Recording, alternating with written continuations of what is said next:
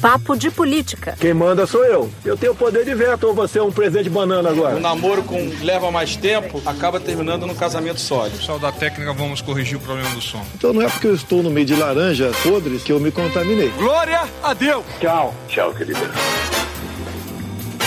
Papo de política. O Papo de Política começa agora. Eu sou Natuza Neri e aqui comigo no estúdio Maju Coutinho, Presente. Júlia Doelibe, Oi. André Sadi. Oi, oi, oi. Que ela é grande, ela dá mais oi. Avenida Brasil. Se você não sabe, tá, não vale a pena vir de novo.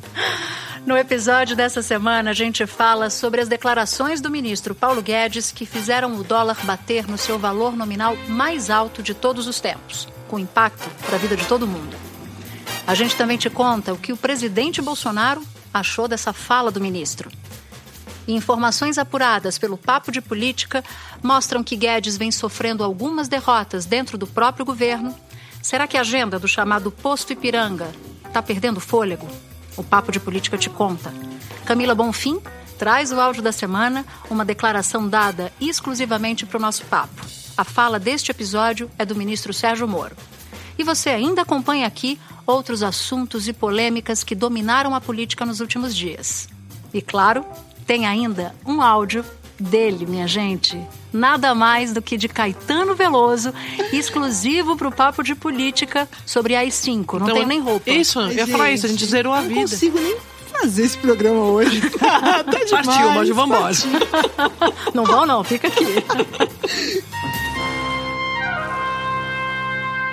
Bom, gente, semana começou com declarações do ministro da Economia, Paulo Guedes, agitando o mundo político, agitando o mundo econômico. E numa entrevista nos Estados Unidos, Guedes mencionou o AI-5, que foi o ato mais violento da ditadura militar.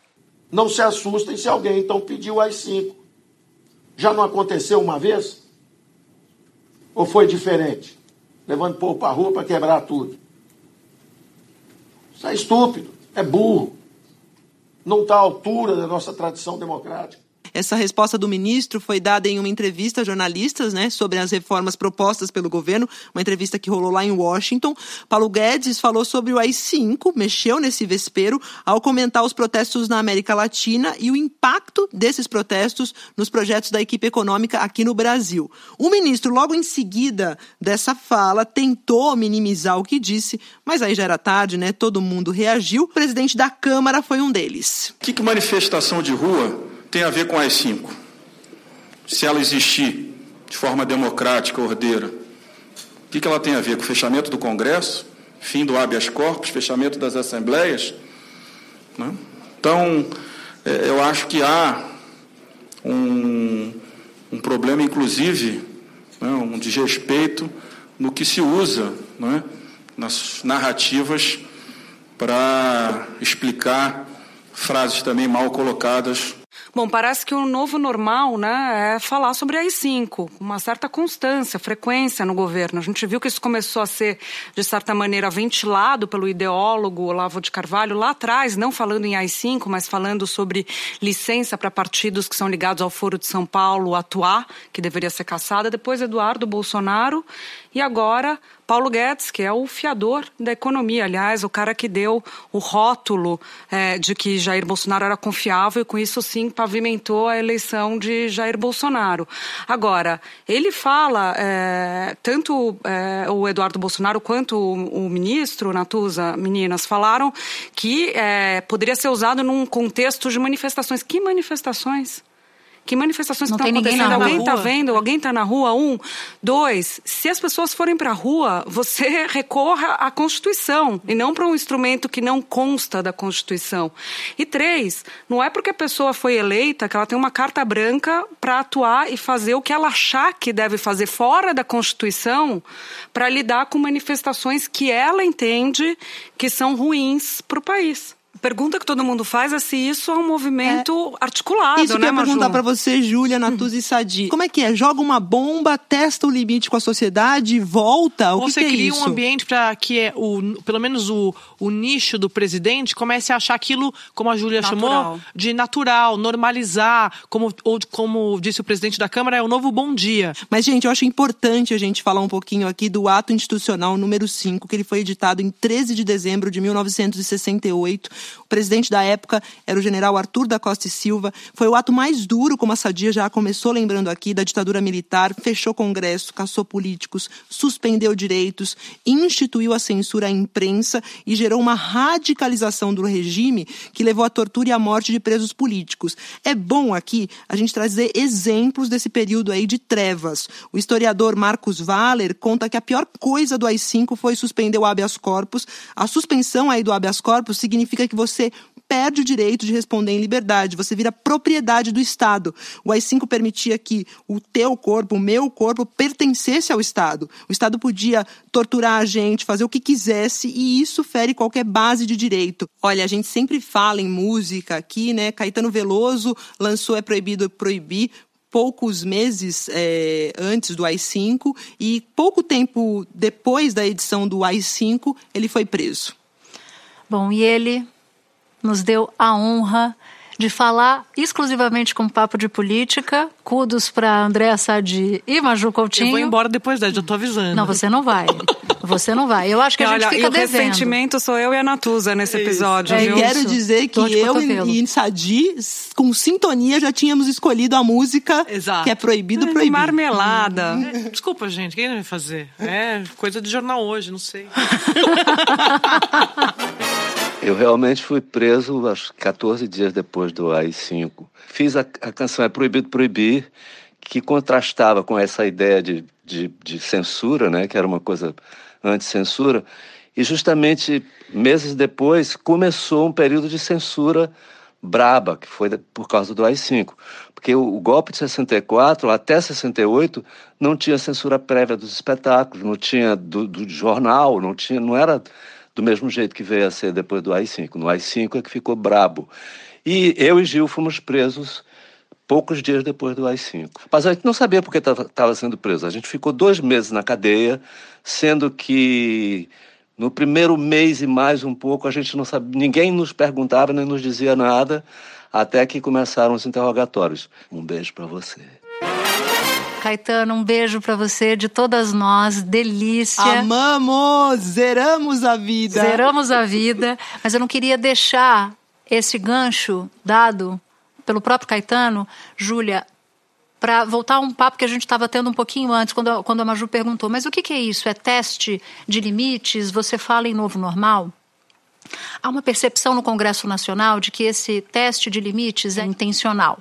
Quando o ministro Paulo Guedes fala de manifestações pela América Latina, cita o ex-presidente Lula, o PT, que tem feito um discurso de acirramento de ânimos políticos, é verdade, embora isso não justifique qualquer menção a um ato institucional como foi o AI-5, há quem entenda no Congresso Nacional, Júlia, que esse teste de limites, esse stick puxa, tem uma intenção de fazer com que o governo abra um pouco a torneira de medidas que não teriam boa receptividade no Congresso Nacional, como já não teve, por exemplo, a medida que o governo mandou para o Congresso Nacional, estendendo excludente de licitude para operações de garantia da lei e da ordem. Ou seja, se o governo, o presidente da República, considerar que uma manifestação, qualquer que seja ela, é um ato terrorista, por exemplo, ele pode determinar que forças de segurança, inclusive militares, vão às ruas para reprimir. E reprimindo, e se algo acontecer nessa repressão, que poderia ser um crime em situações normais, se tiver na operação de garantia da lei e da ordem, esse profissional de segurança não seria punido, ele seria isento de punição. Pois é, já é o contexto da declaração do AI-5 fica ainda muito mais agravado quando a gente lembra o que ele propôs essa semana, que é justamente o excludente de licitude na GLO. Não precisaria nem ser um caso de terrorismo. Basta a GLO, que é uma prerrogativa presidencial, você pode acioná-la desde que você ache que as forças de segurança comuns, leia-se PM, ou, é, ouça-se PM, é, não está conseguindo dar conta da segurança pública. Então, você aciona a GLO, coloca as forças de segurança e uma GLO com excludente de licitude. O que isso significa? Se matou alguém, não vai responder. Isso seria usado em manifestações. Então, quando eles falam sobre manifestações, que ah, se tiver manifestações tem que vir com AI-5, e quando eles propõem para usar GLO em manifestações com excludente de licitude, não tem como você não relacionar uma coisa a outra, que foi justamente o que o Congresso fez, e ao que tudo indica, vai colocar um freio de arrumação nisso, vai no sentido de que vai, não vai deixar passar essa proposta do governo, que sem dúvida nenhuma é, olhando para o que está acontecendo no resto do mundo e no resto dos nos países vizinhos, seria muito perigoso. Não que o Brasil não, é esteja na iminência de, você, de, ter manifestação, gente, desculpa, né? Mas é você criar um caos e, e, e se colocar como o, a solução para este caos.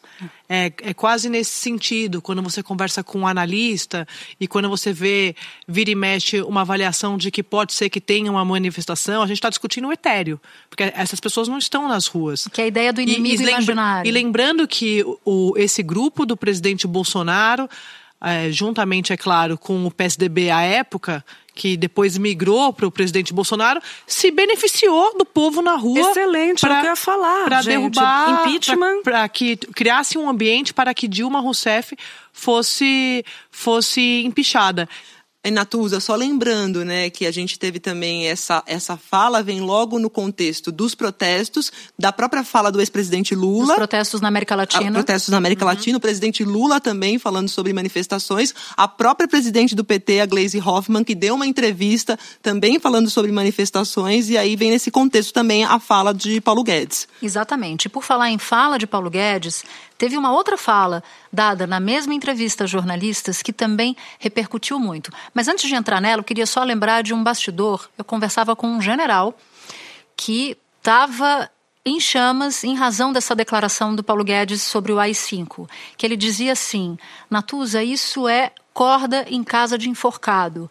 Não pense que para nós é confortável que essa discussão venha. Não foi confortável quando veio a discussão encampada pelo Eduardo Bolsonaro não é confortável para nós quando o ministro da Economia fala, porque para nós é um constrangimento claro. que esse assunto venha à tona. Então foi uma, uma declaração que recebeu recebeu uma reação interna nos bastidores e soube que pelo menos um auxiliar do presidente foi orientar a equipe do ministro Paulo Guedes para pedir uma retratação de alguma forma para que isso não atingisse ainda mais ou e não deixasse o governo numa situação Deixa difícil. Deixa eu só voltar no que a Júlia falou, porque eu lembrei de uma de uma apuração em Brasília que eu fiz essa semana, que é a seguinte: quando misturando tudo, né, fazendo um resumo de tudo que a gente falou aqui sobre é, AI-5, GLO, quando o presidente Bolsonaro ele fala a respeito, fala sobre exatamente você colocar GLO na rua, conter manifestação, ele está falando para o nicho dele, esse que a gente já sabe que ele já tem. Mas, ao mesmo tempo, o presidente, que é muito inteligente, e até como diz uma fonte, se parece às vezes caótico, tem estratégia, tem método nesse caos, ele também joga para um público que ele sabe que ele tem e ele pode perder. E aí eu estou falando desse pessoal do mercado financeiro, estou falando dos empresários, de investidores que, como a gente sabe, o fiador desse grupo é o Paulo Guedes. Ele precisa dar um certo oxigênio para o Paulo Guedes. Então, por isso que ele não pode se recusar a falar de reforma, que não é a agenda do coração dele. A agenda do coração dele é a agenda ideológica, é a agenda da arma, dos é costumes. O, dos costumes. Ele quer discutir isso. E aí ele também ele, ele acaba vitaminando esse grupo que ele já tem. Tudo isso para dizer o seguinte, gente, uma fonte da cúpula do Congresso me disse, Sadi, se ele perder esse pessoal que está com Paulo Guedes, e, e isso, não, nem falei de político aqui, os políticos no corner. Se ele perder esse pessoal que está com Paulo Guedes, no fim das contas, ele ainda tem esse nicho dele. Então ele, ele vai dando oxigênio para ver o que, o que sobra. Nessa mesma fala, o ministro Paulo Guedes também deu uma declaração que essa mexeu com outro fogo, em outro vespeiro, Júlia, que foi o dólar. Vamos ouvir. O Brasil, por duas, três, quase quatro décadas, virou um país de juros de equilíbrio muito alto e câmbio muito baixo. Só que quando você tem exatamente a fiscal mais forte e o juro mais baixo, o câmbio de equilíbrio também ele é mais alto. Então, que o câmbio eh, esteja torno de 4, 4 e pouco, subindo, é normal para um país que troca o mix. Bom, o ministro deu um sincerão, famoso sincerão. Ele falou a realidade, o que é? Você tem uma política fiscal mais é, severa, o que, que acontece? Você acaba tendo uma, podendo ter uma política monetária mais frouxa. Juro mais baixo. Exatamente, porque você está com as contas caminhando para arrumar as contas, então que vão te cobrar o que você vai pagar por, pela sua, é, por pegar dinheiro emprestado vai ser um juros menor. Então você tem uma política monetária mais frouxa, a política monetária mais frouxa, dólar sobe, porque as pessoas não vão colocar o dinheiro aqui dentro, não vão ganhar tanto mais como ganhavam ganhavam antes. Porque tem investidor que busca juros mais, mais altos, porque aí o retorno dele é mais alto também. Agora, o ministro não pode falar isso, porque o que o mercado faz? Opa, se ele está achando que é, de novo, novo normal, se o novo normal é o dólar a 4,20, 4,27, 4,28, 4,30, 4,50, 5, então vamos testar, vamos ir lá, vamos forçando as barreiras e o governo tem que entrar, pegar reserva, queimar reserva para segurar isso. As pessoas estão ganhando nesse movimento. Então, é, cautela é sempre bom. No caso do ministro, quando for falar sobre câmbio e juros, é melhor, na verdade, que não se fale sobre isso. Ah, Júlia, essa semana eu dei notícia de dólar seguida, assim. Eu não sei para você também. também, nem ponto. Eu nunca tinha vivido essa experiência. Dólar. dólar bombou. Dólar bateu recorde três vezes nos últimos dias, né? E o Banco Central foi obrigado a intervir. A moeda já vinha em alta desde agosto, estava praticamente todos os dias acima aí de quatro reais. Agora, dólar alto é claro, quem mais sofre é consumidor, porque isso afeta exportação, preço do combustível, transporte fica mais caro. Mas aí eu jogo para a Júlia, que é o seguinte: esse efeito da alta do dólar para o consumidor, para nós, ainda não está sendo sentido, né, Juliana? Não, esse ano está tranquilo, a inflação está ok, vai ficar abaixo da meta de 4,25. É, a demanda está muito fraca, então não tem como você reajustar os preços. As pessoas estão com estoque, as empresas estão com estoque grande. Agora a questão é para o ano que vem. Ano que vem, a economia, como já está dando sinais que está retomando, e aí você tem impacto, por exemplo, em combustível, é, a inflação ano que vem pode pegar, e aí esses juros que a gente está vendo cair nos últimos é, meses, esses juros que esse juro que está 5% ao ano, que pode chegar a menos ainda neste ano, tende a subir no ano que vem. E tem um dado importante aí, porque tem efeitos que podem ficar mais pesados para o ano que vem, mas tem um efeito político que já foi sentido. Olha só. Quem vende produto agrícola, Brasil é uma potência agrícola, quem vende para fora do Brasil acha legal ter um dólar mais alto porque ele ganha mais. Ele consegue, com o dólar mais alto e o real mais baixo, ele ganha competitividade com produtos de outros países. Só que o setor agrícola tem um porém. Eles precisam do dólar mais alto, porque isso é para eles mais vantajoso, mas, Júlia, não alto demais a ponto de encarecer o que eles compram de insumo. Então, se você tem uma plantação de. Fertilizante. Se você tem uma plantação e precisa de fertilizantes e sempre precisa, você paga muito mais alto quando o dólar sobe. E aí o produto final agrícola também fica com preço mais salgado. Aí, alguns aliados do presidente Bolsonaro, o setor rural é um setor que dá base de sustentação ao presidente no Congresso e fora. Alguns parlamentares foram até ele e reclamaram. Essa declaração do ministro Paulo Guedes saiu do tom para a gente. Dólar muito alto, não está tudo bem, não. Ano que vem tem eleição. Ano que vem tem e eleição. E a gasolina vai subir, Júlia? Eu lembrei de uma outra trilha sonora. Veja, meu bem, gasolina vai subir de preço. Não, vocês não conhecem? Não conheço isso. Eu não quero nunca mais ser Quem que é isso? Ainda bem que você não conhece, porque eu fico é sempre ah, quem não conhece. É o seguinte, eu, eu gosto da voz da Elba Ramalho, tá? Eu também. Mas posso só falar uma coisa, voltando, porque vocês estão me atrapalhando com esse negócio de música? Ela tá que bom. começa e a gente que atrapalha. É. Essa é essa Quando você fala da, da declaração do ministro Paulo Guedes e que o, os, os deputados foram lá reclamar com o presidente, não só porque tem eleição no ano que vem, mas eles também se queixam, Natuza, de que a agenda de reformas do ministro Paulo Guedes está congelada. Eu queria pegar esse seu gancho da reforma administrativa. Por quê? Quando Paulo Guedes preparou a reforma administrativa para reestruturar carreiras de funcionalismo público, bate no presidente da República, que tem faro, tem instinto político, todo mundo reconhece isso, e ele disse: Guedes, não existe a menor possibilidade de eu encaminhar, neste momento, algo que tenha o binômio servidor público.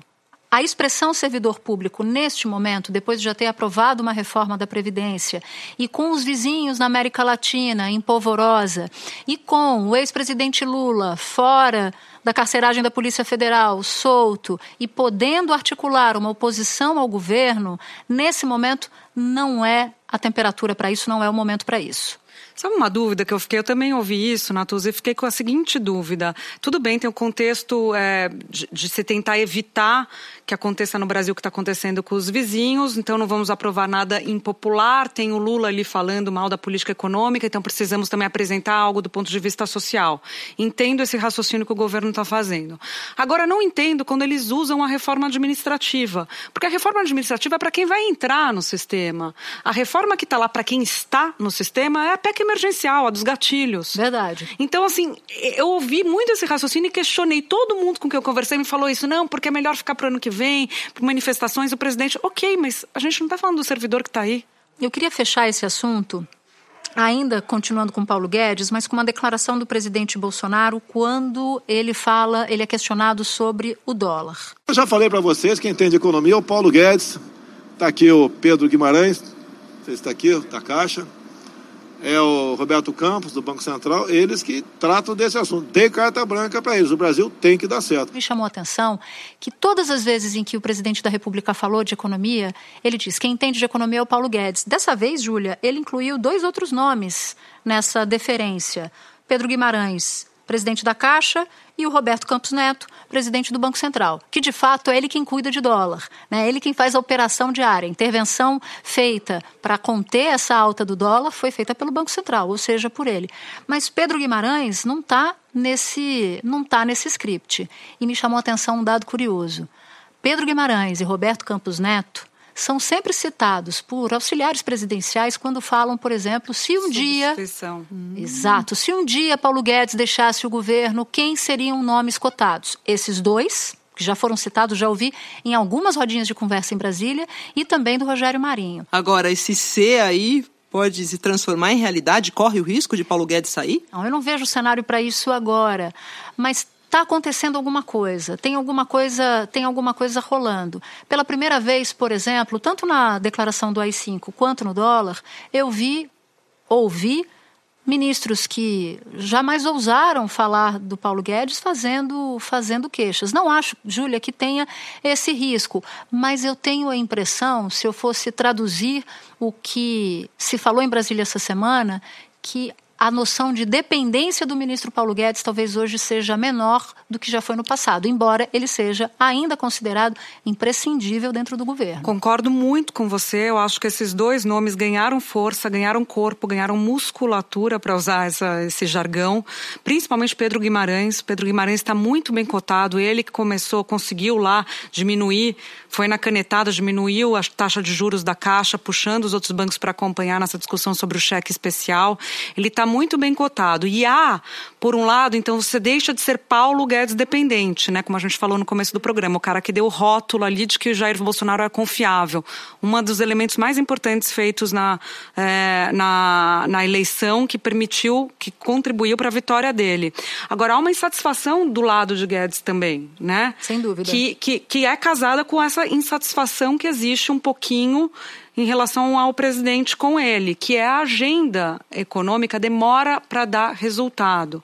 Enquanto isso está lá a oposição, o Lula na rua batendo na agenda econômica, falando que o Guedes está acabando com o Brasil e não sei o quê. Então o presidente se preocupa com isso. Nossa, Júlia, você tocou num, de... ponto, num ponto fundamental. A no gente... sentido político, eu quis dizer. Exato. E tem gente fazendo algumas comparações. Olha que curioso, Júlia ministro Paulo Guedes, que arruma a casa, porque não tinha outra opção a não ser arrumar a casa, toma medidas difíceis e que não necessariamente aparecem, os resultados dessas medidas aparecem assim no instalar de dedos. Mas quem é o ministro que está entregando? Tem um ministro na esplanada entregando, que é o ministro da Infraestrutura, Tarcísio de Freitas. Outro queridinho do mercado. E do presidente da República também, assim Porque como Pedro ele tira Guimarães. o presidente dessa condição de, re, de ser refém da agenda de reformas. E o presidente lá atrás. Que, como você disse, não é uma agenda do coração não do presidente é. Bolsonaro. Basta olhar a trajetória dele na Câmara, né, André Maju? E, na Câmara, Júlia, perfeito. E lembrando que quando o presidente aprovou a reforma da Previdência e começou uma cobrança do governo em torno da equipe econômica, a cobrança era exatamente para. E o crescimento, Natuza, você vai se lembrar disso. A gente contou aqui no Papo de Política. Fizemos um episódio sobre isso, das cobranças, exatamente. né, em relação ao ministro. E o Tarcísio ganha força também. Ele é, é o ministro Tarcísio está turbinado no momento em que a Câmara conseguiu um protagonismo, Maju, numa agenda que o presidente vai ter que disputar, que é a agenda social. A gente também falou a respeito disso na semana passada aqui no Papo de Política, o tal do pacote social de Tabata e Rodrigo Maia. Posso trazer uma, uma historinha que aconteceu na semana passada e acabou desembocando nessa também? Dentro dessa insatisfação do próprio Ministério da Economia, que está enxergando o seguinte: ó, tem alguma coisa acontecendo, a gente está vendo uma preocupação talvez muito maior com as eleições de 2022, a possibilidade do presidente Jair Bolsonaro ser candidato à reeleição e uma necessidade do governo de entregar mais uma agenda positiva. Esse é o ato número um dessa história. O ato número dois é que a equipe econômica resolveu pedir para si o programa de infraestrutura, de investimentos de longo prazo enorme, robusto, bilhões e bilhões de reais que podem trazer de arrecadação, só que isso está na Casa Civil sob a batuta do ministro Onix Lorenzoni. Não sei exatamente como que essa demanda foi se formando no Ministério da Economia, mas o fato é que Paulo Guedes foi lá pedir para o presidente Bolsonaro para que esse programa de investimento, chamado de PPI, fosse para a alçada do Ministério da Economia. Resultado dessa história, não foi. E isso foi lido como um sinal de fragilização maior. Não porque Onix Lorenzoni, que é o comandante do, do, desse programa, esteja forte, porque também não está, mas porque Tarcísio de Freitas é avalista de que esse programa fique na Casa Civil. Agora, duas coisas que eu ia destacar dessa, dessa sua apuração, Natuza, bem, bem importante, ela evidencia exatamente essa queda de braço. Um, o Tarcísio Queridinho é alguém, é um servidor de carreira que atuou, inclusive, no, no DENIT, no governo PT. Estava lá. Então, assim, ó, a importância de você também não ficar querendo fazer uma caça às bruxas que não serve porque serviu para o governo A ou B. Você tem um cara ali que é muito bem avaliado e que está na carreira e que serviu para diversos outros governos. O outro ponto, você levantou até com a gente nas nossas conversas pré-gravação sobre a criação, esse mundo liberal, né, como os, o, o, Ministério da Economia é o exemplo do liberalismo é, governo. O ministro do, da Infraestrutura é, foi quem criou a única estatal do governo Jair Bolsonaro, né? Exato. Na contramão. Isso pegou, mas pegou lancinantemente. Foi cortante para o Ministério da Economia a criação. E eles dizem o seguinte: vai procurar a assinatura do Paulo Guedes na criação dessa estatal. Você não vai encontrar nem cheiro Maravilhoso. dela.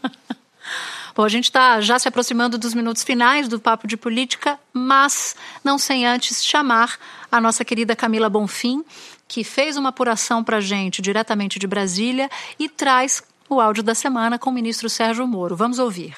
Oi meninas, tudo bem? Olha, todo mundo que está ouvindo a gente, eu estou morrendo de saudade, viu? E aqui em Brasília a gente pega a saudade e transforma em apuração, porque é assim que a gente consegue ficar conectada. Eu vou falar de um assunto que é recorrente, é de hoje, de amanhã, do ano que vem, que é a prisão após condenação em segunda instância.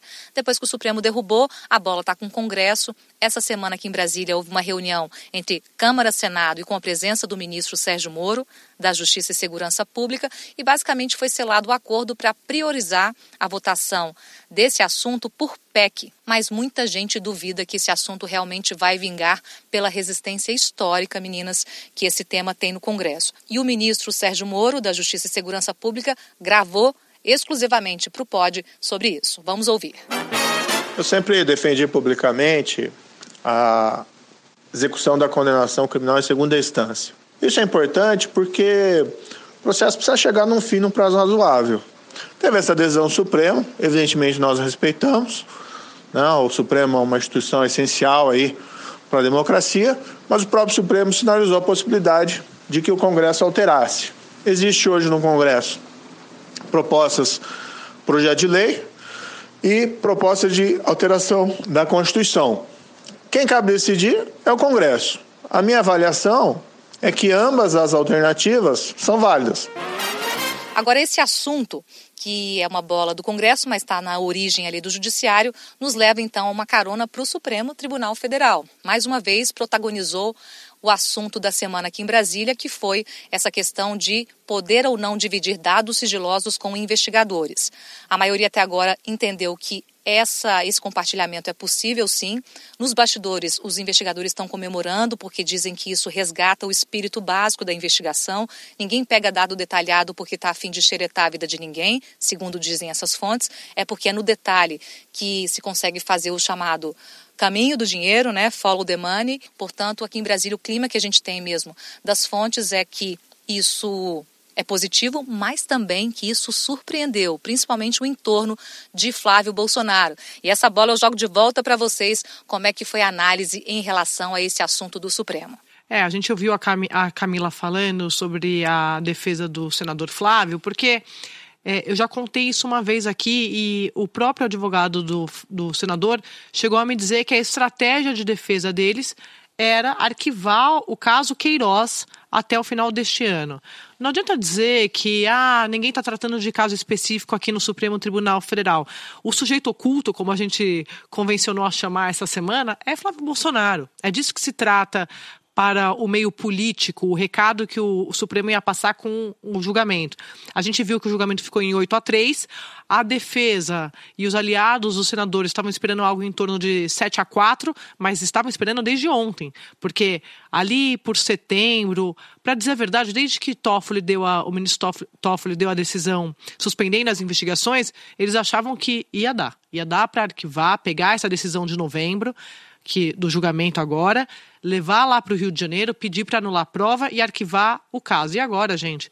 Ah, quem está ouvindo pergunta: e agora? E agora? O que vai E agora, Queiroz? O que, que vai acontecer com o caso? Uma mudança Queiroz? do Toffoli, né? Porque quando ele deu a liminar em julho, ele estava indicando que considerava que os dados do COAF eram dados é, detalhados e que seria no limite o que a defesa argumentava, a quebra de sigilo. Mudou, né? Natuza, você disse que a gente está chegando nos momentos finais, mas é preciso falar de cultura. Na cultura, o governo promoveu uma dança das cadeiras nas principais pastas, entre elas Secretaria do Audiovisual, Fundação Palmares, também na Secretaria de Fomento e Incentivo à Cultura, que é o órgão responsável pela aplicação da Lei Rouanet, e mexeu também em pelo menos mais cinco cadeiras. Eu peço licença aqui para falar sobre a Fundação Palmares. É um órgão que tem como missão promover a cultura afro-brasileira. Quem assumiu a presidência desse órgão é o jornalista Sérgio Camargo. Ele é negro e ele defende o fim do movimento negro e também publicou em uma página em rede social o seguinte, abre aspas,